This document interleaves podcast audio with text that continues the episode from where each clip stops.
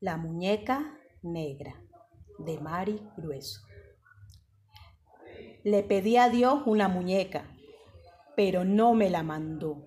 Se la pedí tanto, tanto, pero de mí no se acordó. Se la pedí a mi mamá y me dijo, pedísela duro a Dios. Y me hinqué de rodillas, pero a mí no me escuchó. Se la pedía de mañanita antes de rayar el sol, para que así tempranito me oyera primero a yo. Quería una muñeca que fuera como yo, con ojo de chocolate y la piel como un carbón.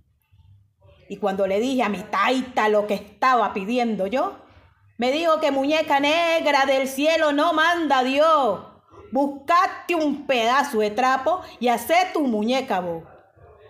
Y yo muy tristecita me fui a llorar a un rincón, porque quería una muñeca que fuera como yo.